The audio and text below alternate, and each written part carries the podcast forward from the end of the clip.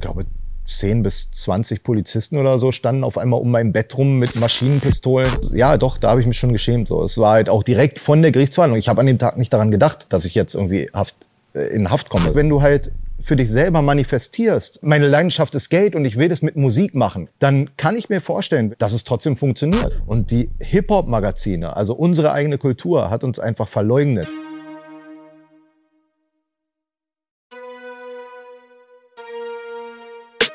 Mein Name ist Simon, mein heutiger Gast war als Backpacker, dann Sexrapper, zwischenzeitlich Star in den Charts als Trendsetter. Er ist seit über zwei Jahrzehnten im Game, Veteran in der Unterwelt und sein Name steht in der Hall of Fame. Er ist der King of Rap in Perversion. King Q, Frauenarzt, KKF, Frauenarzt ist bei uns. Hallo. Yeah, geil. Hammer. Das ist ein Intro. Geil. Ein würdiges Danke. hoffentlich. Ja, cool. Ähm, Bombe. Ich freue mich, dass du da bist. Ähm, du bringst ein neues Album raus, Hall of Fame. Ja. Und eine der Singles klingt so. Dadi, Dadi,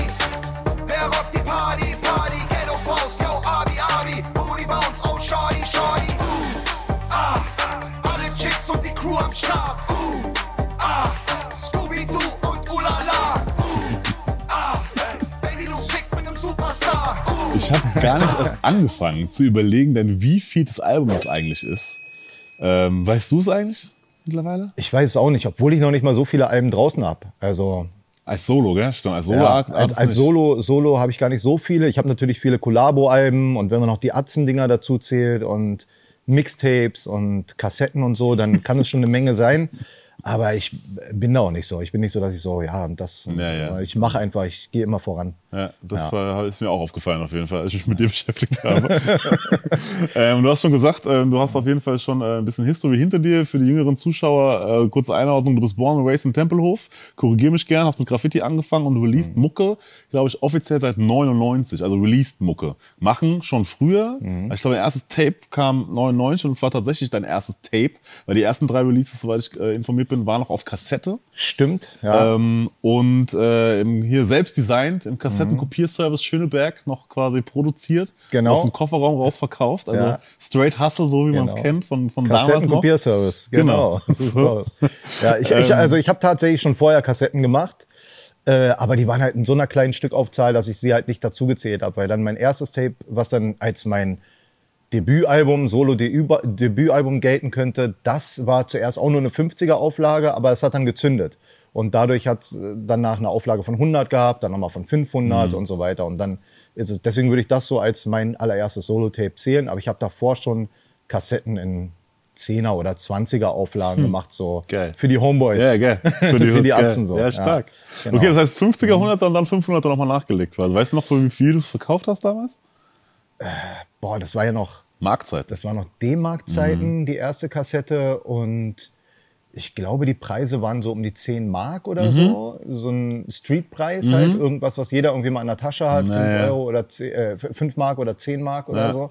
Weil wir ja halt wirklich, also wir haben es ja wirklich so aus dem Kofferraum. Also jetzt nicht so irgendwie Ja, ja, aus dem. Koff Kofferraum, sondern händisch echte Kassetten vor die Clubs gestellt und verkauft, äh, beim Splash über den Zaun geklettert, die Tapes verkauft. Geil. Obwohl das war sogar später ein bisschen, aber ja. Ja. Ja, ja, genau. Ich weiß nicht, wie viele, keine Ahnung. Und Ähm, und wie gesagt, noch kurz zur Einordnung, um es abzuschließen, du bist ja auch einer äh, der Väter von äh, Musik für die Atzen, äh, was dann nämlich so klingt.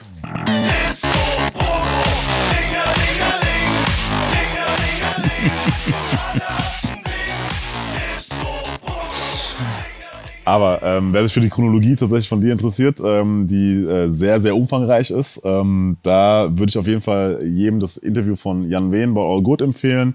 Ähm, Nico von Backspin hat auch eine schöne Reise mit dir gemacht, tatsächlich durch die, durch die Zeit her, schon ja. länger. Sehr, ja, einiges, her. einiges her. Ähm, und jetzt äh, kürzlich quasi bist du mit äh, Tierstar bei Top Tier, äh, hast du auch quasi ein schönes, fast dreistündiges Interview, glaube ich, gemacht, wo ihr auch alles durchgegangen Sehr seid. chronologisch, so. ja. Sehr chronologisch durchgegangen. Also schöne Grüße an die Jungs, kann ich auf jeden Fall. Aber schön, ähm, dass du das Jan Wehn-Ding auf dem Schirm hast. Ja, hm. das war auch, der Typ ist auch immer sehr, der recherchiert gut. Der ist auf jeden Fall sehr, sehr. Ja. Ja. der ist auf jeden kann Fall. was. Schöne Grüße, Jan. äh, Recher Recherche kann er. Ja, Recherche kann er. Recherche kann er. Ich würde tatsächlich aber gerne an einer Aussage von 2016 bei dir ansetzen jetzt. Oh. Ähm, da hast du nämlich im Joyce-Interview, äh, die es jetzt auch, glaube ich, mittlerweile nicht mehr gibt, gesagt, äh, dass du sehr viel Erbe von dir in den heutigen äh, Newcomern siehst. Ähm, hast du damals gesagt. Das heißt auch mittlerweile schon ne, 2016, ich kann nicht ganz rechnen, sechs Jahre her. Vier plus zwei plus drei, 2016, ja. ja. Sechs, sieben Jahre. Wen kann ich da gemeint haben damals? Ja. ist die Frage.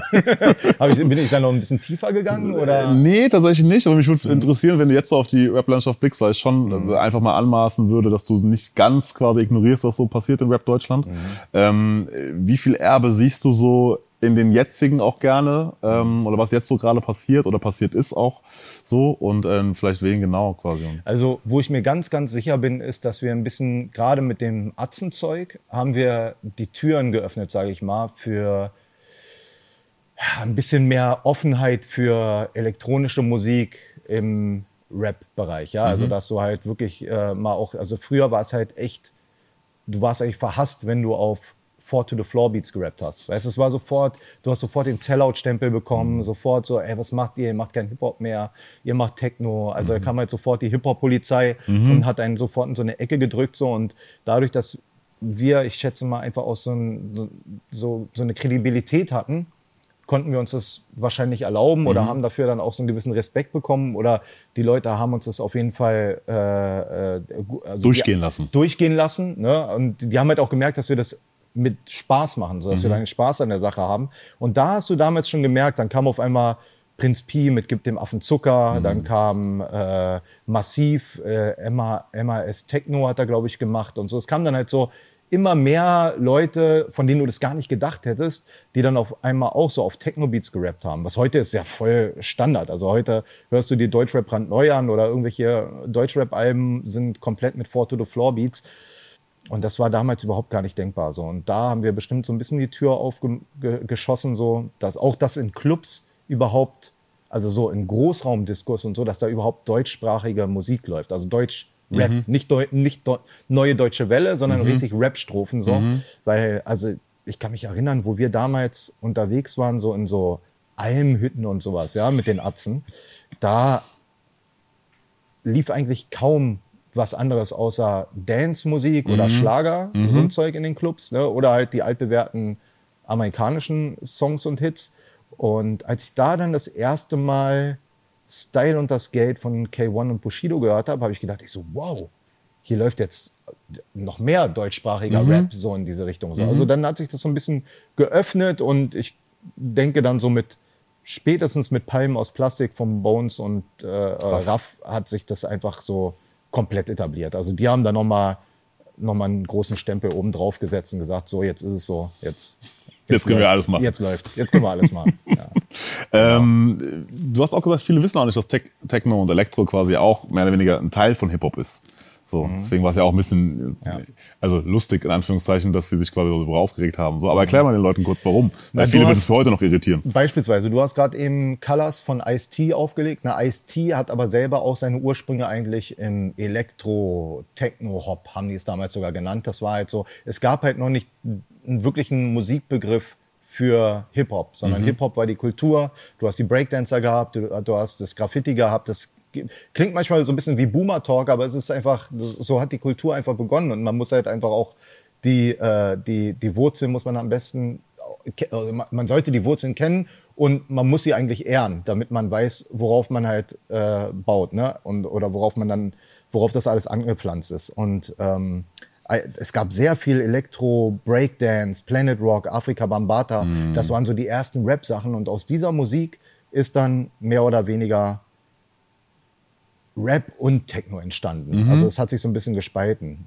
würde ich sagen. Aber natürlich hat es dann auch alles nochmal vorher Ursprünge im Funk und im Jazz und dann, da gibt's dann auch Einflüsse. So genau kann man das immer nicht sagen. Aber schon Elektro war schon ein sehr, sehr krasser Faktor, ein sehr krasser Einfluss, noch bevor NWA rauskam oder sogar noch zu NWA-Zeiten. Panic Zone zum Beispiel war ein harter Elektro-Song. World Class Wrecking Crew, Dr. Dre, das waren alles Elektro-Tracks gewesen, Ja. so von den Beats her. Ja, voll. Und dann ist es halt durch die Samplerzeit, wenn, wenn dann, als dann die Sampler aufkamen und so, ist es dann sehr organisch wieder geworden, weil Mhm. du halt wieder Jazz-Samples genutzt hast und so Funk-Samples und dann kam halt diese G-Funk-Era und dann so, also es Ah, gibt gute. immer so diese ganzen Etappen, ne? Und alles kommt aber wieder und du merkst halt so, das Elektronische äh, ist gar nicht mehr wegzudenken. Also Ja. es ist dann, vor allem die 808-Sounds. Also Voll. gerade was so in Miami und in Florida, dieses ganze Miami Bass Zeug, was mich ja sehr, sehr inspiriert hat, äh, das hat ja dann irgendwie auch die Ursprünge äh,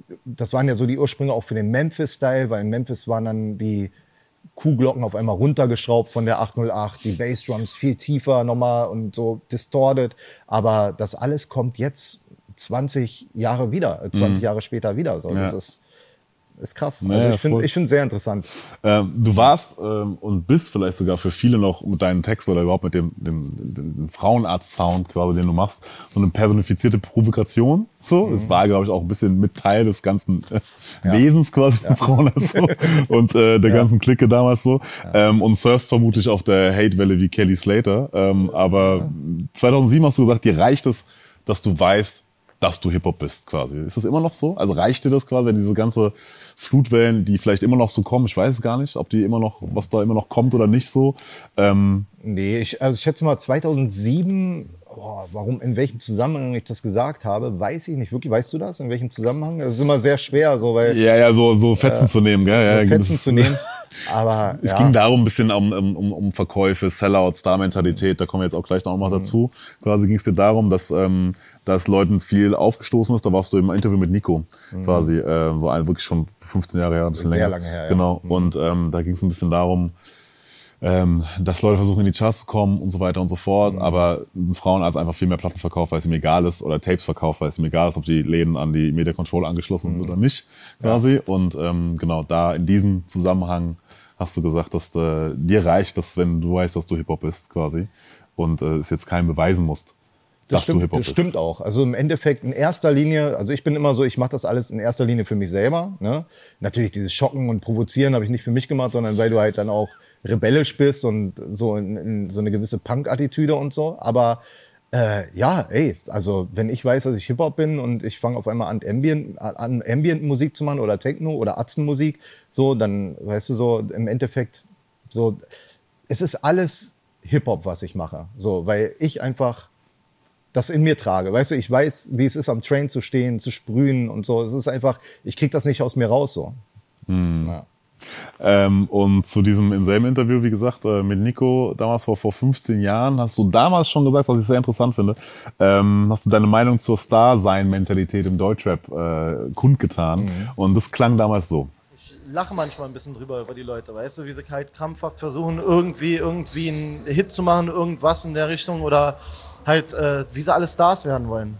Das finde ich ein bisschen, äh, das kotzt mich auch sehr an an der Szene, so deswegen habe ich auch mittlerweile auch nicht mehr so wirklich Lust auf den ganzen Quatsch. Das war vor 15 Jahren, 15 wohlgemerkt. Jahren, ja, es So? ist noch schlimmer geworden, würde ich sagen. Du nimmst mir die Frage quasi vorweg. Quasi. Was, wie siehst du, äh, wie siehst du es heute? Heute ist es mir eigentlich egal, weil also ich glaube, ich habe mich damals auch mehr auf andere Leute fokussiert und mehr über andere Leute nachgedacht, als wie ich es heute mache. Und ich bin auch heutzutage viel mehr ein Gönnertyp, als dass ich so, weiß ich und man ändert auch seine Meinung. Ne? Also es gibt ja immer viele Leute, die irgendwie immer auf ihre Meinung pochen und sagen so, ey, ich habe das so, ich muss da jetzt hinterstehen, weil ich habe das einmal gesagt und ich kann jetzt nicht von was anderem. Ich bin ein Freund von Philosophie. Ich sage, man kann immer über alles philosophieren und diskutieren. Man kann auch Sachen wieder rückgängig machen, die man gesagt hat. Ich habe jetzt, glaube ich, kürzlich auch mal gesagt, so, dass ähm, wenn du Musik machen willst, nur um Geld zu verdienen, äh, dann, dann wird es nicht klappen, dann, weil du musst es aus Leidenschaft machen. Das war so meine Aussage. Und wenn ich es jetzt so sage, dann klingt es vielleicht auch plausibel. Aber ich könnte genauso gut auch sagen, du, wenn du halt für dich selber manifestierst und äh, ich glaube, das Gesetz der Resonanz nennt man das. Wenn du dir, dir für dich selber manifest, manifestierst und sagst, ich will reich werden, ich will Millionär werden. Mein Ziel ist es, sehr, sehr viel Geld zu machen und Meine Leidenschaft ist Geld. mein, meine Leidenschaft ist Geld und ich will das mit Musik machen. Ich will das mit Musik schaffen. Dann kann ich mir vorstellen, wenn du das wirklich so sehr von Herzen willst, ohne dass du halt ein, ein, ein gewisses Talent oder eine Leidenschaft wirklich für die Musik hast, sondern eher für das Geld, dass es trotzdem funktioniert. So. Und natürlich kann das den Menschen, der die Leidenschaft für die Musik hat, aufstoßen und der kann halt abkotzen und sagen so, der macht's doch nur wegen dem Geld und ich mache das wegen der Leidenschaft so. Aber er hat ja auch eine Leidenschaft. Er hat die Leidenschaft fürs Geld. Und im besten Falle hast du die Leidenschaft fürs Geld und für die Musik und dann äh, manifest, manifestierst du beides. So, weißt du? Ja. Wann, hast, wann kam bei dir die Leidenschaft für Geld? Ach, relativ früh. Also ich, äh, also ich hatte ja nie wirklich viel Geld gehabt so und äh, bin relativ früh in einen großen Schuldenhaufen geraten. Ich habe in einer 25 Quadratmeter Bude gelebt, nicht mal 25 Quadratmeter mit, äh, mit Bad und, und äh, kleiner Küche und so. Es war wirklich, es war ein Loch. Ich habe eine Couch gehabt, habe meine paar Schallplatten gehabt, meinen Sampler und äh, einen kleinen Röhrenfernseher, der auf dem Boden stand so und äh, eine ausziehbare Couch, auf der ich gepennt habe.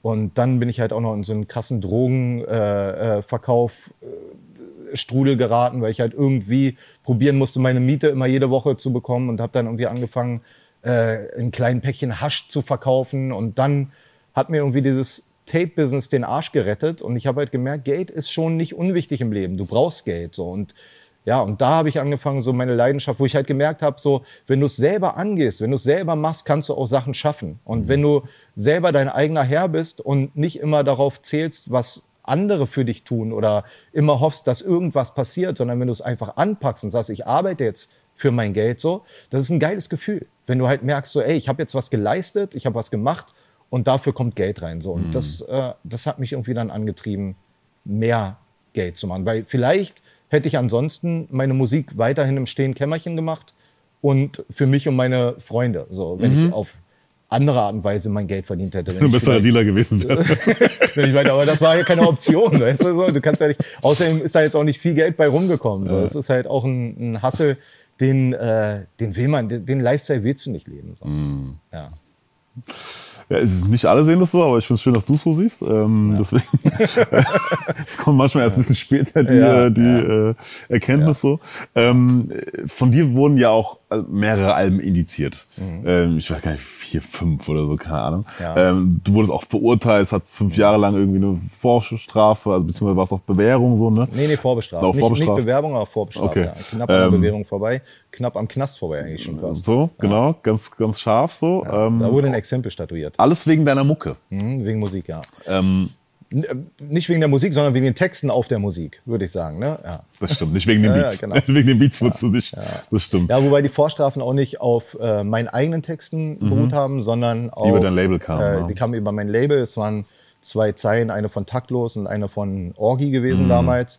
Und das war tatsächlich auch sogar nur so ein, ich habe damals immer so Feature-Alben rausgebracht. So. Also es war ja noch die Zeit vom CD-Verkauf, man hat noch keine Streams gehabt, man hat noch keine da äh, kaufbaren Downloads gehabt. Ich, ein bisschen illegale Downloads, gegen die man dummerweise angekämpft hat. Also hätte man damals gewusst, jetzt noch mal ganz kurz noch mal so, ich mache so einen kleinen Zwischenbogen, hätte man damals gewusst, dass dieses Download-Business, dieses MP3, dieses äh, Streaming-Business irgendwann mal so groß wird und du damit so ein Millionenpublikum erreichen kannst, ich glaube, dann hätte man mit Absicht Songs reingestreut, weil mhm. wir haben uns auch irgendwann gewundert, warum hören unsere Leute in Buxtehude und in Frankfurt meinetwegen unsere Musik aus Berlin, die wir nur auf Kassetten mhm. auf der Straße verkauft haben. Das war, weil irgendwelche Leute das äh, ähm, digital hochgeladen haben auf irgendwelchen illegalen Tauschplattformen und sich das dann verbreitet hat. So dadurch mhm. ist es halt generell auch erstmal so überall aufgetaucht. Und hätten wir da gezielt reingestreut, dann hätte man wahrscheinlich noch schneller, wir haben ja schon dann auf einmal Konzerte gehabt, wir wurden erstmal in Magdeburg gebucht und in mhm. Halle und in Erfurt. Wahrscheinlich hätten wir dann viel, viel mehr Publikum erreichen können. So, aber damals haben alle, wirklich alle, die irgendwie Musik rausgebracht haben, haben Anwälte eingeschaltet, um das einzudämmen, haben dagegen so krass angekämpft. Nur, um da mal ganz kurz diesen Bogen zu spannen und dann jetzt wieder auf äh, die Sache mit der Indizierung zu kommen. Ähm, ich habe damals so eine Feature-Alben rausgebracht, auf denen ich die ganzen Songs, wo andere Leute gefeatured haben, äh, oder wo ich bei anderen Leuten gefeatured habe, und habe die dann sozusagen als eine Compilation rausgebracht. Mhm. Gab es Gastparts 1, Gastparts mhm. 2, Gastparts 3. Und ich habe wirklich nur damals auf MySpace, das war noch so der Vorgänger von Facebook und danach kam dann erst Instagram, also ist noch ganz lange her. Das war noch äh, so zwischen zwischen Jamba und Facebook oder nee, zwischen wie hieß das? Äh, äh, StudiVZ, StudiVZ und, und Facebook gab es ja. MySpace und da hast du einfach nur ein Cover hochgeladen. Äh, dann habe ich da irgendwie meine 8.000 bis 10.000 CDs von verkauft und äh, das ja. war es eigentlich. Und dann Jahre später ist dann, ich glaube, das war sogar genau zu der Zeit, als wir unseren ersten großen Erfolg mit den Atzen hatten, mhm. äh, kam dann diese riesen Indizierungswelle, wo sie dann die Dinger reingespült haben und da hast du auf einmal ohne Ende Briefe bekommen und dann hatte ich mein erstes großes Geld verdient, so großes Geld mit den Atzen so und dann äh, wurde es mir auch gleich wieder abgezogen. Zack. Gott gibt, Gott nimmt. Ja, also gleich doppelt, weil ich hatte dann noch gleich so eine Finanzamtsache, auch wegen alten verkauften Tapes. So. Haben wir Aber aber zum- gemerkt, ne? Ach, der hat ja ein bisschen was verkauft so. Ja, er hat Gute. verkauft und dann gucken wir mal und dann haben sie eine Prüfung gemacht und dann haben sie gesehen, okay, äh, nicht, nicht mal eine Prüfung, es war sogar eine Fahndung damals und dann äh, kam das alles auf einmal. Dann hatte ich irgendwie dieses Steuerding am Laufen, dann hatte ich irgendwie dieses Indizierungsverfahren am Laufen und dann hat die Presse auch noch geschossen. Es war schon eine Zeit, in der man hart zu kämpfen hatte, aber es hat uns allen auch eine große Aufmerksamkeit geschenkt. Vor allem für mich war das auch sehr gut, weil mit meinem Namen, mit, mit, mit dem Namen Frauenarzt, ist es für mich immer sehr, sehr schwer gewesen, in, äh, über eine gewisse Grenze an Erfolg zu kommen. Ja, also so, ein, so irgendwo hat man dann immer, haben die Leute gesagt, ah, Frauenarzt, das ist jetzt auch mit der Porno-Rap-Musik und so. Ne? Das war für Sido und Bushido war das nicht so schwer, weil die hießen nicht Frauenarzt oder hatten nicht gleich schon den Namen plakativ drauf, sondern die hießen halt Bushido und Sido. Es waren halt keine Worte, die schon anstößig waren, wenn du sie irgendwie in der Überschrift gesehen hast. Ein super Aber- intelligentes Drogenopfer wurde halt nie au- ausformuliert. Wurde nie ausgeschrieben, genau. Und wer immer noch ein bisschen, hätte auch immer noch so einen gewissen Wortwitz, ist es immer noch nicht so plump, weißt du, wie jetzt meinetwegen ein Pseudonym Frauenarzt. Und äh, im Prinzip kommen wir aber alle aus derselben Hütte. Ne? Also Ja. wir kommen ja alle irgendwie aus diesem Bassbox, Sekte, Untergrund-Rap, Berlin, Untergrund-Umfeld. Und für mich war es dann immer ein bisschen schwerer, da irgendwie mitzuziehen aufgrund dieser Sachen. Aber ich habe es mir auch selber so ausgesucht. Ne? Ich war dann auch immer, ich habe immer nie mit Major-Labels kooperiert oder nie mit Major vertrieben. Ich habe mich da immer so ein bisschen gegengestellt. Aber auf jeden Fall zu dieser Indizierungswelle stand mein Name immer mit diesem Namen in, äh, nebeneinander. Also Es stand immer Sido, Bushido, Frauenarzt. Diese drei Namen wurden immer gedroppt, sei es irgendwie der Stern oder die Bild oder sonst was. Und das war halt in dem Moment für mich schon nicht schlecht, muss ich sagen. Um halt dann auch gleichzeitig, während wir halt diesen Atzenerfolg hatten, dann mein Frauenarzt-Solo-Projekt immer noch am Leben zu halten und dass die Leute mich immer noch so auf dem Schirm hatten. Hast du mal überlegt, den Namen zu ändern? Ähm, also ich habe nicht drüber nachgedacht wirklich, aber es ist mir schon in den Sinn gekommen. Also ich habe ich es nicht wirklich in Erwägung gezogen, sagen wir so. Ja. Sondern, aber ich habe schon mal darüber nachgedacht, wie hätte ich mich genannt, wenn ich nicht diese fünf Minuten Idee im, im Auto mit Moneymark hatte, als ich gesagt habe, ich nenne mich Frauenarzt. Es war halt so, es war ein Wortwitz in dem Moment. Wir haben halt so ein bisschen zwei, drei Reime gemacht, irgendwie die Beats gehört und so. Und dann kam das so eins zum anderen und dann war halt Frauenarzt und äh, was, wir hatten ja da Unterleib-Dynamo und äh, Bastard und Viagra Bob und diese ganzen Namen so. Und es war halt einfach so, ja, plakativ, fällt auf, schockiert, ist geil, machen wir. Ja. So, und im Nachhinein habe ich dann schon oft darüber nachgedacht, so, was wäre eigentlich so ein cooles Rapper-Pseudonym, was sonst zu mir passen Mhm. würde. So. Aber hab's, hab's nie gemacht. Also warum auch? Ich mein, Ja, hat, hat super funktioniert und äh, es, es passt auch zur Musik. Und es, man muss auch mal so sehen, ne? Also wenn du halt irgendwann mal ein, ein, so einen bestimmten Begriff nimmst, auch wie Haftbefehl zum Beispiel, Mhm. und du, wenn du Haftbefehl hörst, nicht mehr an den Haftbefehl denkst, sondern an den Rapper Haftbefehl. Oder wenn du den Namen Frauenarzt hörst und du denkst nicht an den Arzt, zu dem die Frau geht, nicht an den Gynäkologen, sondern du denkst halt an meine Fresse. So, das ist doch auch was. Also, das ist doch schon irgendwie geil so. Also du kannst ja auch dann so Pseudonyme nehmen und dann halt was komplett Neues daraus schaffen. Und Definitiv. Das äh, ist mir irgendwie gelungen. Aber diese Phase, die du angesprochen hast, die, ähm, also es klang auf jeden Fall so durch und objektiv war es auch einfach eine harte Phase einfach, wo da wirklich alles aufeinander einge eingeprasselt ist und so weiter und so fort. Und wo du dich ja auch, glaube ich, ganz, ganz viel Vorwürfen stellen musstest und so. Und du hast, glaube ich, auch relativ früh oder beziehungsweise spätestens da einfach aufgehört oder gar keinen Bock mehr gehabt, quasi dich zu erklären. So, also aufgrund der textlichen Inhalte so. Sagst du, aber äh, Oder ist es nicht so? tatsächlich habe ich in der Zeit erst damit begonnen. Also vorher habe ich gesagt, fuck you, so fickt Okay. euch, weißt du, so also da, da war mir das so völlig Latte und da habe ich ja immer, ich mache mein Ding, ihr könnt quatschen, was ihr wollt. Mhm. So ich ihr kennt uns doch gar nicht so, weißt du, aber in dem Moment hatte ich dann ein bisschen so dieses Bedürfnis zu sagen, ich muss mich jetzt erklären, ich muss jetzt irgendwie mich rechtfertigen. Nur kurz Ey, für alle, sorry, wenn ich da reingrätsche, aber nur kurz für alle jetzt, die es quasi nicht mitbekommen haben, der Tenor war von dieser ganzen Aufklärungsarbeit, die du gemacht hast, kurz zusammengefasst, also was hast du im Endeffekt, was waren die Argumente, die du immer gebracht hast, um die Leute quasi äh, ein bisschen runterzuholen? Für mich war es wichtiger zu sagen, es müsste eine obere Instanz geben, die sagt, wir prüfen vorab, ihr habt die Möglichkeit, ich mache jetzt ein Album, wo ich sage, es ist nicht jugendfrei, es ist, ich will es trotzdem an den Mann bringen, ich bin mir sicher, die Texte sind unter der Gürtellinie, es ist Pornografie in lyrischer Form, ich, oder Horror-Rap gab es ja auch, ohne Mhm. Ja. Ende. Ne? Also gerade auch im Metal-Bereich gab es ja auch sehr viel Horrorsachen oder im Rap-Bereich auch. Oder Gangster-Rap ist ja auch nicht immer gerade sehr jugendfreundlich. Und da habe ich gedacht, es könnte man doch, es könnte doch eine Instanz geben, die das vorher prüft und sagt, ist ab 12, ist ab 16, ist ab 18, ist ab 0. Äh, Also. Wie es mit den Filmen ist. Wie es mit den FSK, Filmen ist, ne? genau. FSK. Äh, die gab es aber nicht, sondern du warst halt auf dich alleine gestellt. Du, wenn du die Sachen verkaufen wolltest, musstest du sie irgendwie in den Laden stellen, heutzutage auch noch. Du stellst sie halt online und dann kommt vielleicht ein halbes Jahr später oder ein Jahr oder fünf Jahre später oder zehn Jahre später, kommt auf einmal ein Brief nach Hause geflattert. So, hier ist ein Indizierungsverfahren. Es kann auch äh, eventuell strafrelevant sein. Wir machen jetzt mal eine Hausdurchsuchung und du denkst dir so, ich, bin doch bereit, mit euch zu kooperieren. Ich will es euch doch vorher zeigen, so. Aber ihr könnt ja nicht meine Kunst beschneiden, so, weißt du? Also das ist halt so das, wofür ich mich eingesetzt habe. Und dann habe ich natürlich auch noch gesagt, die Eltern sollten schon darauf achten, was die Kinder für Musik hören, was sie für Filme gucken, was sie sich im Internet anschauen. Es ist einfach kaum noch kontrollierbar heutzutage. Damals habe ich noch ein bisschen die Hoffnung gehabt, dass die Chance besteht, aber heutzutage, Ja, also es ist halt dann, jetzt ist es eher eine Erziehungssache. Die Eltern müssen den Kindern einfach erklären, wie es ist. Medienpädagogisch muss man da arbeiten, nicht. Also so, es ist eine definitiv. pädagogische Arbeit, die halt Voll. in erster Linie aus dem, aus dem Elternhaus kommen muss. Und man selber als Musiker, klar hat man eine gewisse Verantwortung in dem Sinne, weil man halt weiß, dass es halt irgendwo landen kann. Aber nichtsdestotrotz wirst du halt als Stephen King jetzt nicht sagen, ich äh, drehe jetzt den Film nicht deswegen oder ich äh, mache als Frauenarzt jetzt nicht die Platte deswegen. Du hast erwähnt, ähm, Hausdurchsuchungen sind auch passiert. Und äh, wie gesagt, du warst äh, vorbestraft, hast du gesagt, Mhm. eine Zeit lang. Und vorausgegangen war, glaube ich, aber sogar eine Razzia bei dir. Ähm, weiß ich gar nicht. Ich glaube, nach vor der Verurteilung gab es schon diese Hausdurchsuchung. Mhm. Ähm, ganz kurz nur, ähm, wie kam es dazu? Und hol uns mal ganz kurz in diesen Moment, als die, als die tatsächlich in deiner Wohnung standen dann.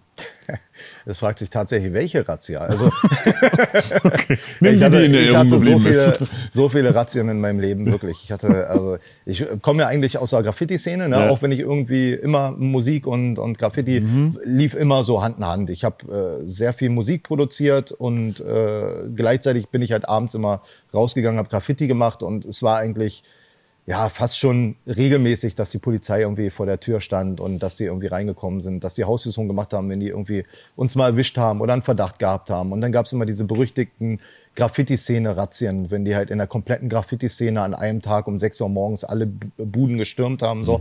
Deswegen war das für mich später, als dann diese äh, Indizierungsverfahren waren und wir in, im Laufe des, der, der Ermittlungen dann auch eine Razzia hatten, war das für mich gar nicht mehr so War so ein Ding, so. War gar nicht mehr so ein Ding gewesen. So. Ich kann mich ehrlich gesagt an die Razzia gar nicht mehr so doll erinnern. Also An welche kannst du dich erinnern, wo es, äh, wo, wo du da ach, dachtest, ach du fuck, eine, Alter. eine war richtig krass. Also das war wirklich eine Razzia, wie ich gerade eben erzählt habe, die die gemacht haben. Äh, es war auch so ein berühmter Stichtag. Ich weiß gar nicht mehr. In der Szene hat er das Datum ist wohl ganz bekannt immer noch. Ich, ich weiß es nicht mehr. Ich, äh, aber da war auch die Razzia auch bei mir zu Hause gewesen und äh, also das war so. Ich keine Ahnung. Ich weiß nicht, wie viele Polizisten in, in der, da habe ich noch damals in, in dem Haus meiner Eltern gewohnt, in der Wohnung meiner Eltern gewohnt. Und ich glaube, 10 bis 20 Polizisten oder so standen auf einmal um mein Bett rum mit Maschinenpistolen und in voller Kampfmontur. Und ich lag da so als kleiner Schniepel und dachte mir so, ich so, ey, ernsthaft so. Und dann haben die zwei Stunden lang die ganze Wohnung auseinandergenommen. Das war eine richtig harte Razzia, ja, definitiv. Also die war schon krass. Krass. Die räumen ja auch nicht auf danach, ne? Das Die räumen nicht auf danach. Genau, die haben auch meinen kompletten Schrank, haben die einfach einmal alles raus und es lag alles auf dem Boden und das war schon heavy gewesen. So. Das war so die krasseste Razzia, die ich erlebt habe. Ja. Aber zum Glück nicht mehr. Ähm, und du warst, weil wir gerade dabei sind, tatsächlich bei Razzien und, und, und Polizei und Graffiti, auch weil du es gesagt hast, du warst der, glaube ich, relativ früh schon mal dann ähm, äh, im, tatsächlich auch mal in Haft für eine kurze Zeit lang. Ähm, Ich glaube, Anfang 20 oder sogar. Mhm, ja, Haben dich ich war- dreimal erwischt und dann ging es quasi einmal in die, was glaube ich, JVA Moabit und dann in die Jugendstrafanstalt Kieferngrund. Genau. du bist richtig informiert. Ja. Zwei Wochen aber nur. Also Ja, ich war zwei, zwei Wochen war ich, so, zwei Wochen war ich im, äh, im Jugendfreizeitheim äh, Kieferngrund gewesen, äh, habe da ein bisschen abgechillt, da zwei, drei nette Menschen kennengelernt und bin dann wieder raus. Das war, ja, will man nicht nochmal erleben, aber war jetzt auch nicht so, dass man sich denkt, so, oh, Hilfe, Knast. So, Mhm. Es war wirklich eher so wie so ein Jugendfreizeitheim mit Okay. einem, äh, da hast halt immer deinen Einschluss gehabt, dann irgendwann hast du da deinen Gemeinschaftsraum gehabt. Ja. Interessant, ich habe zwei Artikel gelesen, da war einmal, ähm, klang das nicht ganz so entspannt, wie du es gerade schilderst. Vielleicht ist es jetzt auch ein bisschen, ist auch ein paar Jahre jetzt her, ja. Ähm, ähm, vielleicht äh, hat man das auch nicht mehr ganz so. Ähm, und ähm, Also ist jetzt nicht schön. Ne? Nee, nee, also, also, also, also, musst du nicht wiederholen. Hast ja, Ja, ja, das genau. kam schon durch gerade. Definitiv. Nee, aber ähm, es äh, hieß auch, dass da ein Denkprozess äh, zumindest fortgeführt wurde oder eingesetzt hätte quasi. Ähm, war das so, dass du quasi, dass das schon das was mit dir gemacht hat, als du dann da quasi drin saßt und hast gedacht, ja gut, okay, so geil ist nicht ganz hier so, ist jetzt nicht das Schlimmste, oh mein Gott, ich muss jeden Tag heulen, in der Ecke liegen so, aber es ist schon so, dass ich schon mal jetzt mal kurz nachdenke und überlege, ob das jetzt so der gängige Weg ist, den Ja. ich vielleicht nochmal bestreiten will. Definitiv, ja klar, natürlich. Also man denkt schon darüber nach, vor allem wenn du halt regelmäßig immer wieder die Polizei zu Hause hast und du merkst, du bist jetzt nicht der vorsichtigste von allen und du, die Leute haben dich auf der Kette, ne, die wissen schon ganz genau, du bist halt äh, im Visier äh, der, der, der Untersuchungen immer mal wieder. Und ja, es ist halt auch einfach familiär nicht schön, ne? wenn die Familie das sieht, dass du halt irgendwie da irgendwie im Knast sitzt. So, es, du, du bist dann in, der, in den ersten Tagen denkst du schon krass drüber nach. So, also denkst schon nach, so habe ich Bock auf das Leben so oder will ich was anderes reißen? So und das war ja auch, wie du schon sagst, so Anfang 20, so war genau die Zeit, in der ich angefangen habe, dann meine Tapes äh, äh, zu machen und äh, mit der Musik ein bisschen Geld zu machen. Da ich habe mich für den Weg entschieden. Ich habe mir gesagt, ich, so, es ist besser als Drogen verkaufen, als auf der Straße sein Geld machen und so, sondern ich, ich mache ja auch auf der Straße mein Geld, nur anders. Ne? Genau. Also das, das Official Money ist dann doch schon ein bisschen geiler als irgendwie. Ja. Auch wenn man es bei der Steuer angeben Genau, muss. aber- bei Graffiti ist halt so eine Sache, ich habe da natürlich, es juckt immer wieder mal im Finger und ich habe auch Bock und ich Mhm. finde es auch cool so, aber irgendwann ist man dann auch so, also ich bin so ein bisschen da rausgekommen, weil ich halt mehr Energie in mein Musikding gesteckt habe. So, meine Kreativität ist mehr da reingerutscht. Ich habe meinen Fokus hauptsächlich nur noch darauf gelegt und Mhm. so ist es einfach gekommen. Ähm, hol mich mal kurz ins Boot, weil ich, ich bin zeitlich nicht 100% sicher, aber als dieser Prozess war, wo du quasi diese vorbestraft wurdest, wo du dann auch quasi fünf Jahre, glaube ich, äh, mehr aufpassen musstest, quasi, was du inhaltlich, äh, textlich wiedergibst, ähm, da warst du, glaube ich, schon mit Atzenmusik 1, Volume 1 war, glaube ich, schon draußen. Ähm, und im kommenden Jahr war dann, glaube ich, dann kam der, da kam diese Anklage und diese, diese Geschichte.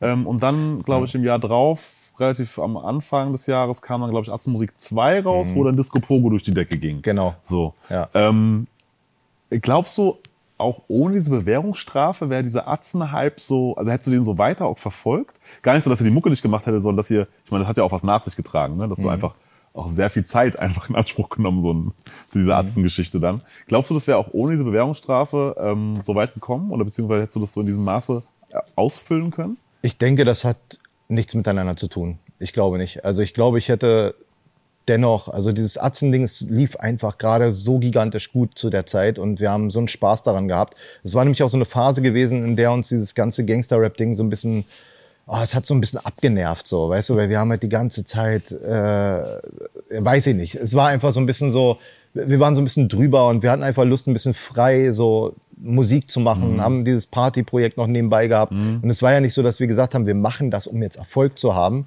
sondern es war genau das Gegenteil. Es lief eigentlich mit dem anderen Ding ganz gut. Und in der Zeit ist es auf einmal bergab gegangen auf der einen Seite und auf der anderen Seite hochgegangen, weil wir irgendwie ein Projekt gehabt haben, wo wir einfach nur Spaß dran hatten. Was wir einfach so irgendwie, wir hatten das Songs ohne Ende, wir haben dieses El Elektropop-Ding gehabt. Wir haben sehr viel New Rave zu der Zeit gehört und wir haben auch sehr viele DJ-Mixe gemacht. Auch auf den ersten Arztmusik Volume 1 und 2 hörst du auch, dass da so DJ-Mixe nochmal als Bonus-CD drin waren. Die kriegst du jetzt online eigentlich gar nicht.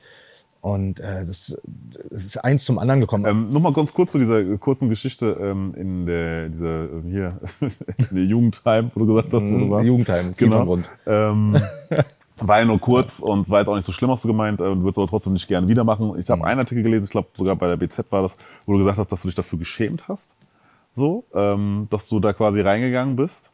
Ja, wie ich schon gesagt habe, familiär. Ne? Also Okay. es ist natürlich äh, für einen selber, äh, es ist halt nicht schön. Ne? Also Mhm. wenn, wenn, wenn deine Eltern auf einmal sehen, du kommst in den Knast, so wegen kriminellen Machenschaften, so, das ist, die, die sehen halt nur Knast. Mhm. Die sehen so, ja, der ist, ist am Abgrund. Du willst dein Kind nicht sehen, dass er irgendwie in den Jugendknast muss Ja, oder so. voll. Und das, ja, doch, da habe ich mich schon geschämt. So. Es war halt auch direkt von der Gerichtsverhandlung. Ich habe an dem Tag nicht daran gedacht.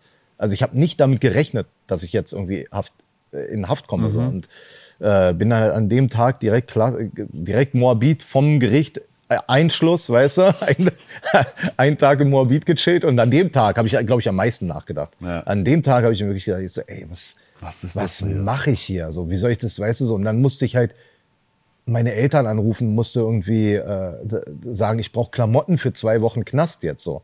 Und das war schon, also ist nicht cool. Vielleicht andere Leute schämen sich nicht dafür, die, die denken vielleicht, ah geil, hier guck mal, ja, weißt du, G, Ja, so ne. Aber ich glaube, ein echter Gangster ist eher der, der nicht erwischt wird, so ein, ein guter Gangster, sagen wir mal, ne? Oder ein, ja. Ja. Ähm, ja, okay, gut, weil das wäre tatsächlich die Frage gewesen. Ich habe mich geschämt, dass ich erwischt geworden bin. Deswegen. Wir haben es deinen Eltern aufgenommen, weil du jetzt gerade davon gesprochen hast quasi. Also natürlich nicht cool so, aber ich meine, wie war das am Ende, so als du wieder ähm, nach den zwölf, zwei Wochen da draußen warst quasi und dann wieder nach Hause gekommen bist so?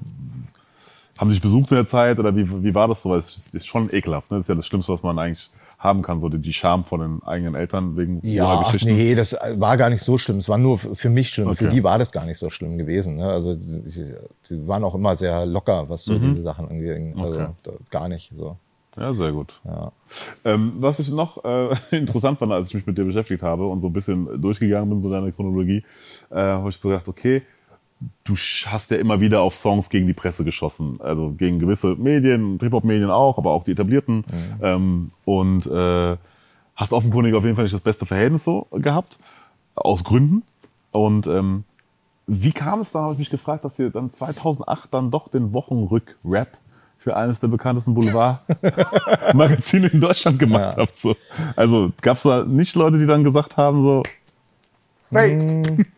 Ich denke, also es sind zwei ver- verschiedene Paar Schuhe, wenn wir es so sehen, weil unsere Auflehnung gegenüber der Presse war damals ja viel kleinlicher gedacht. Es war ja eher die Auflehnung gegen das Juice-Magazin oder die Backspin oder die Hip-Hop-Magazine, in denen wir nicht stattgefunden haben. Wenn die Juice einen einen Bericht gemacht hat über Porno-Rap in Deutschland und weder Orgi und ich tauchen da drin auf, dann denkst du dir so, ey, ist das euer Ernst, Alter? Das, also das war so, so, jetzt nur als Beispiel oder auch schon vorher, es war halt so gewesen, wir haben schon eindeutig, es war schon nicht mehr zu übersehen, dass wir halt ohne Ende Tonträger verkauft haben, dass wir Konzerte voll gemacht haben mit 500 bis 800 Leuten, obwohl wir halt extrem independent und underground waren.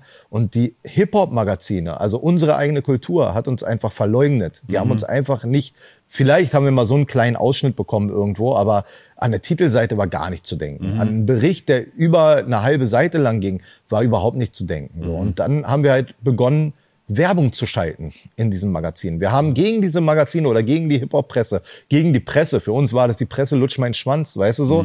Äh, wir haben gegen die Presse geschossen und haben dann aber angefangen, da anzurufen und zu sagen, ey Leute, wir wollen hier gerne eine Werbung schalten. Die haben dann natürlich auch den Preis schön hochgesetzt. Wir so, naja, hier, zack, zack, zack, Habt. Kohle gezahlt, haben wir.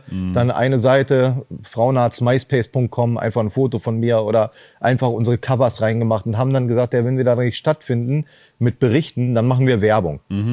Ähm, dieses ganze Atzen-Promo-Bild-Ding später war eine ganz andere Geschichte, weil das halt über eine Werbeagentur lief. Das war das erste Mal, dass wir irgendwie gesagt haben, komm, wir gehen jetzt mal einfach diesen typischen Labelweg. Wir waren auch noch independent. Wir waren Atzenmusik war unser eigenes Label. Wir haben ein Joint Venture mit äh, dem größten äh, Techno-Independent-Label Deutschlands, Contour. Records gemacht äh, haben da so ein, so ein Joint Venture 50-50 Deal gemacht und hatten eine sehr gute Werbeagentur gehabt. Und wir haben uns vorher am Anfang hingesetzt und die wussten natürlich auch von unserem Hip-Hop-Background und haben das auch gefragt, was du gefragt hast. Und wir haben halt lange gesessen und gesagt, was machen wir, was nehmen wir mit, was nehmen wir nicht mit. Und am Ende des Gesprächs haben wir halt gesagt, ey, lass uns einfach alles mitnehmen. Lass uns überall auftauchen. Wir drücken den Leuten so den Arzenstempel in die Fresse. Keiner soll mehr irgendwie, also jeder soll uns kennen. Jeder, von klein bis groß, jung, alt, jeder. Habt ihr geschafft auf jeden Fall. Und wir haben es geschafft. Also Definitiv. wirklich, die, die, die Pressearbeit war super gewesen. Äh, und das, also es hat alles irgendwie aufeinander aufgebaut. Ja. Ja, voll. Ja, okay, sehr gut. Dann vielen Dank für die Einordnung. ja, weil wie gesagt, ne, als, als du bist der Hip-Hop durch und durch so. Und deswegen habe ich gedacht, so auf klar ist das Atzen ein eigenes Projekt, so, aber es ist ja trotzdem immer noch Teile von dir da drin. Deswegen Ja. habe ich gedacht, okay, hm, heißt auch andere Medienblätter hätte ich verstanden, aber das, na gut, okay, aber, Ja, aber- macht Sinn. Von genau. der Einordnung her alles gut. Und Es ist dieses, aber auch- und dieses, ich- dieses Stempel aufdrücken macht halt voll Sinn so. Ja, voll. Deswegen, deswegen. also Aber ich bin auch, ich komme auch aus einer Zeit, weil du jetzt also Hip-Hop durch und durch, äh, so Mitte, Anfang, Mitte der 90er war so dieser Sellout-Stempel das Schlimmste, was du im Hip-Hop kriegen Genau. konntest. Ne? Also es war wirklich so, Ja, ja. du hast halt die ganze Zeit, am besten hast du dich gleich schon hingestellt und gesagt, hab, ey, no Sellout. Weißt du, wir sind, weil, egal, du, also auch Leute, die schon Tonträger verkaufen wollten, haben gleich auf jeden gezeigt, oh, du bist aber Oder Sellout, du du bist mehr Sellout. verkaufst, so, ist ja so auch mehr verkaufst so. und du denkst, ey, was kann ich denn jetzt dafür, dass ich gerade mehr verkaufe oder dass ich jetzt, dass die Leute meine Musik cool finden, Ja. so, ne? Und äh, also ja, im Endeffekt hat jeder seine Musik gemacht und hat die an den Mann gebracht, so. Aber damals war halt dieser Sellout-Stempel war Ja, so ja. Und da musstest du dann auch erstmal rauswachsen. Ja, ne? Also wir, ich glaube, wir hatten mit unserer ersten Rap-Gruppe Overtext hieß die, Mhm. hatten wir sogar einen Song, der No Sellout hieß. Und äh, ich glaube, jeder, jeder hatte irgendwie mal einen Song, der No Sellout oder hieß. so. mindestens eine Line Ja. auf jeden Fall. Ja, ich glaube, ich mache einen Song, der heißt Sellout. So, yeah, ich bin Sellout. Geil. ja, und heutzutage, ich bitte dich, ne? Also es ist ja, da es geht ja eigentlich nur noch darum, quasi, wie man Patte macht und gut. äh, Also das, ne, dieses klassische. Also ich finde es halt Genau. schon sehr, sehr gewandelt so. Ja. Das ist ja jetzt, wer, wer krass Business macht, ist jetzt der. Ähm, Ja, der Motherfucker genau, es ist genau das Gegenteil. Ne? Also früher hast du auf den Kopf bekommen, wenn du viel verkauft hast. Heute sagen die Leute, hey, du hast ja nicht mehr als eine Million Streams, was soll denn das? Oder so, bist du, wer bist du denn? So, Oder weißt du? Side-Businesses, weißt du so. Ja. Wie du verkaufst Eistee. Ja. Weißt du, wie du verkaufst, so, keine Ja, Ahnung, das, das, das, für ein oder Sellout. Hast du gesehen, der verkauft jetzt Eistee. Nee, im Gegenteil. So, du hast ja nicht mal einen Eistee draußen. Wer bist du denn? So, weißt Warum du, also, reden wir überhaupt Ja, so? es hat sich komplett gewandelt. So. Und es ist schon immer so, und das habe ich schon immer gesagt, das eine hat mit dem anderen gar nichts zu tun. Gute Musik ist gute Musik, so, weißt du, so. Und wenn du kredibil bist, bist du kredibil. Voll. MC Hammer war früher so das Aushängeschild für Sellout im Rap, aber der Typ war der krasseste Gangster. So, weißt du, wenn du es so siehst. Und Mhm. Voll. Hey, was willst du machen? Ich glaube, Sido hat es allen gezeigt. So. Der, Ja. Weißt du, der, der war so der Erste, wo die Leute gesagt haben, ach guck mal, es geht auch so. Hall of Fame. Dein so und so viertes Album äh, mit relativ vielen Features, ehrlich gesagt. Mhm. Ähm, Einige ähm, sind schon bekannt. Äh, hier ein- eins von zwei Boys, Sido, äh, Casimir, Dinoman, Bones, Jizzes, äh, Olex und viele weitere bestimmt noch. Jizz ist nicht drauf. Ah, Jizzes nicht, sorry, genau. Nee. Sorry, äh, habe ich äh, verwechselt. Tatsächlich, der Song hätte eventuell drauf landen können, ist dann aber auf Jizz seinem Album gelandet. Also da war so ein bisschen so, der ist halt entstanden in der Zeit Ja, auch. stimmt, ja. stimmt, stimmt. Hätte- ja, aber trotzdem schöne Grüße an die Jungs auf jeden Fall auch. Free Ähm, Jizzes. Ähm, was kannst du noch über die weiteren Features sagen und äh, die Singles, die kommen werden, gegebenenfalls noch? Das ist die erste Frage und ich habe da noch eine Anschlussfrage. Also jetzt gerade die aktuelle Single ist ja mit Olexesh, Mhm. Ladi Dadi, die kam irgendwie jetzt vor ein paar Wochen raus. Und ähm, die nächste Single wird sein mit Alex. Ah, geil. Alex und DJ Reckless, Mhm. also so eine kleine Oldschool-Zusammenfügung. Und also es klingt jetzt wahrscheinlich ungewohnt, aber es ist Getunte Autos Teil 2. Getunte Autos ist so ein Ultra-Klassiker von mir, Mhm. eigentlich von Frauenarzt und Mr. Long. Mr. Long rappt schon seit langem nicht mehr so. Und Mhm. so, um so einen Nachfolger zu machen, habe ich mir gedacht, brauche ich auf jeden Fall dieses Rocksteady, nennt man das. Also so im Oldschool-Hip-Hop nennt man das Rocksteady, wenn jeder irgendwie immer einen halben Satz rappt und man immer dieses Hin- und Her-Gerappe so. Mhm. Und das ist tatsächlich jetzt bei dem Song der Fall. Alex und, und ich, wir rappen immer so hin und her. Äh, DJ Reckless hat auch nochmal eine kleine Strophe und macht auch eh die Hook, in der Hook auch im Original ist eigentlich Mhm. DJ Reckless. Äh, getunte Autos mit Megabass ist ein krass, krasse Bassnummer, geht so um Autos und Tuning und so völlig übertrieben. Hätte man und gar nicht gedacht, für- vom, vom vom Titel her. Ja, aber so, aber so völlig überzogen, weißt du, so völlig überzogen, also so, ja. Ja, Brandon Clipper hast ja auch quasi äh, reintroduced quasi Habe ich mit auch Casimir und reintroduced Diloman so. mit Casimir und Diloman. Da kommt auch nochmal eine, äh, eine weitere Version, nochmal eine neue Version mit Boogie und äh, Bastard. Ach, Wird es auch noch nochmal okay. geben, genau. Das ist dann auch nochmal, die sind dann, äh, äh, ich habe zwei Alben, also einmal Hall of Fame und einmal Hall of Bass. Mhm. Die kommen beide gleichzeitig raus und auf Hall of Bass wird der Song mit Bastard und Boogie sein. Ach, das geil. ist dann noch mal, auch nochmal eine Branding Club Up Version. T-Shirt und Jeans mit Genau, Sido, mit Siggi, ne, ja. auch T-Shirt und Jeans Teil 2. Ja. Das ist auch so, ein, so eine Nummer, das Original ist indiziert, weil es damals noch in, im, im Indizierungsverfahren gelandet ist, wo komplette Alben indiziert wurden. Es gab halt erst ab einer gewissen Zeit die Regelung, dass einzelne Songs vom Album runtergenommen wurden und die dann indiziert worden sind, so dass du die anderen Songs noch releasen konntest. Ein T-Shirt und Jeans Originalsong ist eigentlich eine absolut harmlose Nummer. Und ich habe mir dann immer irgendwie gesagt, ich will eine Neuauflage davon machen und die dann rausbringen. Und äh, ja, Sigi hat wie Faust aufs Auge gepasst. also finde ich super. Ja. Super. Gibt's auch ein Video zu. Ja. Ja, definitiv. Ähm, wie stressig war die Orga-Feature? Weißt du, das ist ein bisschen halb Album, halb Sampler hast du gemeint, ne? Auch so. Ja, also Also- ich, ich habe es halb Sampler genannt, weil äh, ich glaube, im Gespräch mit Tierstar habe Ja, ich das, ja, glaube genau. ich, gesagt. Ja, im, Im Gespräch mit Tierstar meinte ich, dass es halb Album, halb Sampler ist, weil es ungewöhnlich ist für mich, so viele Features auf dem Soloalbum zu haben. Früher bei den Tapes war es anders, aber jetzt beim letzten Soloalbum zum Beispiel, wie viele Features hatte ich da drauf? Ich glaube, ich hatte Mach One und Orgi drauf. Das waren ja zwei Features hatte ich drauf gehabt, glaube ich. Also mehr war da eigentlich nicht gewesen. Und jetzt auf diesem Album, das knallt halt gleich voll rein, ne? volle Bandbreite mit äh, Bones MC, Tag Team. Äh, Ja, ja, Sigi Olex jetzt, wie gesagt, Sigi ne? 1 und Olex, 2 ja, Boys 1 auch, wilder 2, als du, also- ist ja auch. völlig, also da, und wie gesagt, ja sind, richtig. sind ja noch mehr Features drauf, die jetzt noch ein bisschen, noch, die, die bleiben noch undercover. Okay. Wie stressig war diese Feature-Orga-Sache? Weil ich höre immer wieder, dass halt dieses auf Features warten oder mit den Jungs quasi im Studio sein und so, oder Mädels auch. Ähm, das ist auch cool, wenn es dann passiert, aber diese Orga im Vorfeld und Nachfeld ist manchmal schon, das kann schon ein bisschen Energie zehren. So. Ah, tatsächlich kaum, also gar nicht eigentlich, weil also das Album ist komplett von DJ Divo produziert, der auch im Übrigen die äh, Remakes von meinen alten Songs perfekt umgesetzt hat. Also natürlich immer irgendwie auch mal einen Sound von mir rübergeschoben bekommen hat oder so, aber im Endeffekt äh, also von der Produktion halt einfach 1A. Und im Studio, wo wir waren, ist, äh, es hat einfach, es war einfach so ein Fluss gewesen. Ne? Also Tag Mhm. Okay, Team geil. ist einfach entstanden, weißt du, so im Fahrtwind von Ecstasy waren Bones und ich im Studio und haben Mhm. noch irgendwie den Song aufgenommen und äh, waren auch noch öfter im Studio, aber halt dieser Song ist halt in der Zeit entstanden. Dann ist äh, gleichzeitig auch der Song äh, Ruf die Polizei an mit Jizzes entstanden fürs Jizzes-Album. Äh, mit Olex habe ich, glaube ich, zwei Tracks gemacht oder drei sogar, drei Songs, weil Olex ist einfach eine Rap-Maschine. Der ist eine Rap-Maschine so. Und, aber alle Songs sind an anderen Tagen entstanden. Aber wenn Olex in Berlin ist, dann, ich schätze mal, egal wo er ist, ob in Berlin oder sonst wo, der rockt von Studio zu Studio. Also der ist einfach die ganze, der macht nichts anderes als rappen so. Der ist einfach die Rap-Maschine. Und äh, ja, ich glaube, drei Songs mit Olex gemacht, davon ist jetzt mindestens einer auf dem Album gelandet. Ähm, 102 Boys auch, war auch schon die ganze Zeit irgendwie in Planung, war easy. Sido, gar kein Problem. Also es gibt keinen zuverlässigeren Menschen als Sido. So, wenn du, wenn, wenn du mit Sido, wenn, wenn du down bist mit Sido und, und Sido sagt, ey, wir machen einen Song, dann ist der am Start und macht einen Song. So, also, weißt du, so. Und wenn du sagst, ey, um die und die machen wir ein Video, dann ist Sido auch beim Video am Start. So, also, das ist, das un unkomplizierteste, was es gibt. Ja, geil. Sehr gut, sehr gut. Äh, mein Lieber, äh, vielen Dank für deine Zeit, weil wir sind jetzt schon am Ende. Das war Deutscher Ideal. Ähm, Danke für die Einladung. Neue Album Frauenarzt Hall of Fame kommt am 31. März. Äh, Yes. Vorbestellen, jetzt schon auf jeden Fall. Äh, mein Name ist Simon, YouTube, Podcast, Instagram, ARD, Mediathek, Audiothek. Wer uns nicht findet, hat nie gesucht, sage ich immer. Und denkt dran, Ich war Backpacker,